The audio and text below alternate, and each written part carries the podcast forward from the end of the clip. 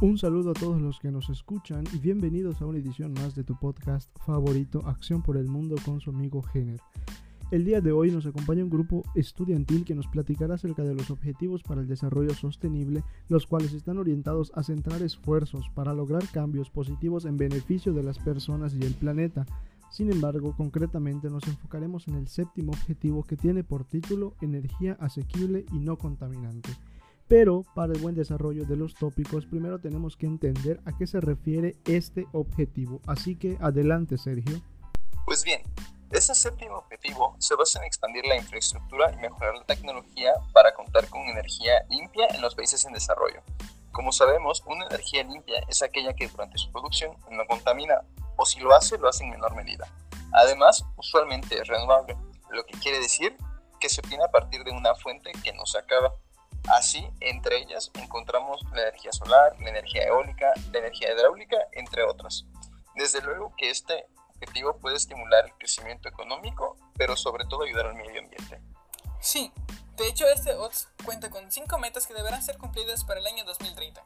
Entre ellas, podemos mencionar la de garantizar el acceso universal a servicios de energía asequible, misma que tiene que ser segura y moderna, de igual forma, otras metas es duplicar la tasa mundial de mejora de eficiencia energética, ya que esto significa que las comunidades marginadas también tendrán acceso a estos servicios amigables.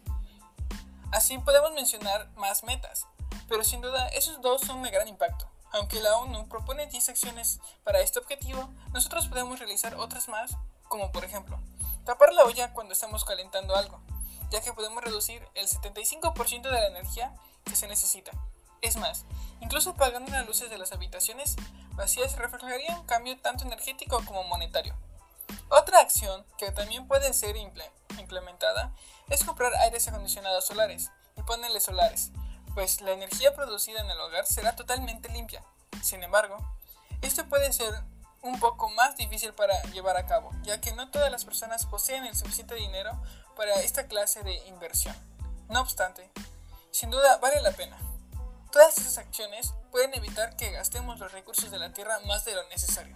Claro, Christopher, los paneles solares tienen costos elevados, pero si tenemos el suficiente capital, desde luego que sería una sabia decisión invertirlo en energías asequibles.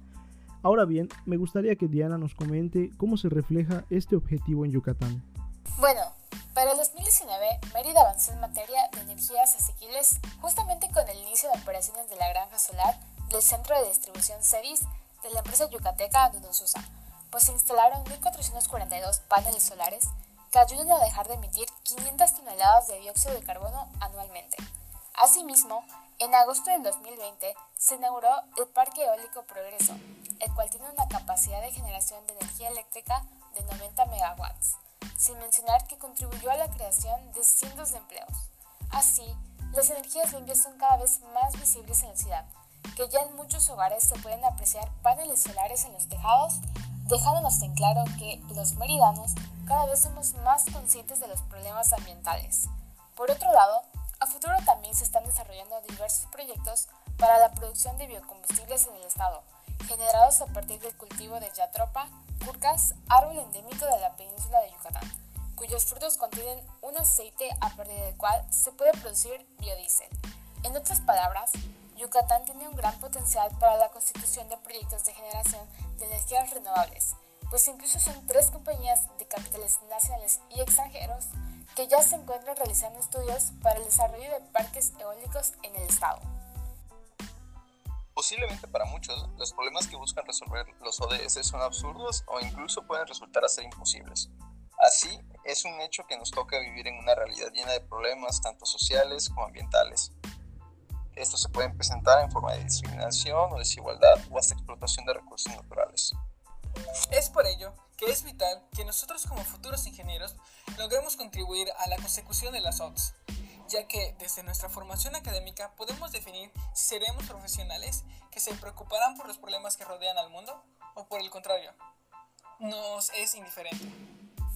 Así, nuestro consejo siempre será ser un ingeniero íntegro y solidario con y para el medio ambiente, pues ello nos abrirá muchas puertas en el mundo laboral, ya que los odds cada día se vuelven más relevantes para las empresas socialmente responsables debido a que tienen las necesidades del mundo donde nos desenvolvemos.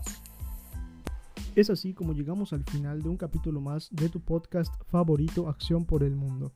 Esperamos que todo lo que aquí platicamos te sirva para seguir conociendo sobre los objetivos de desarrollo sostenible y su importancia actual.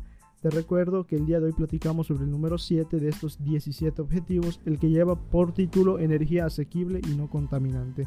Agradecemos a nuestros invitados especiales, a Sergio, a Diana y a Christopher que nos estuvieron platicando sobre este objetivo.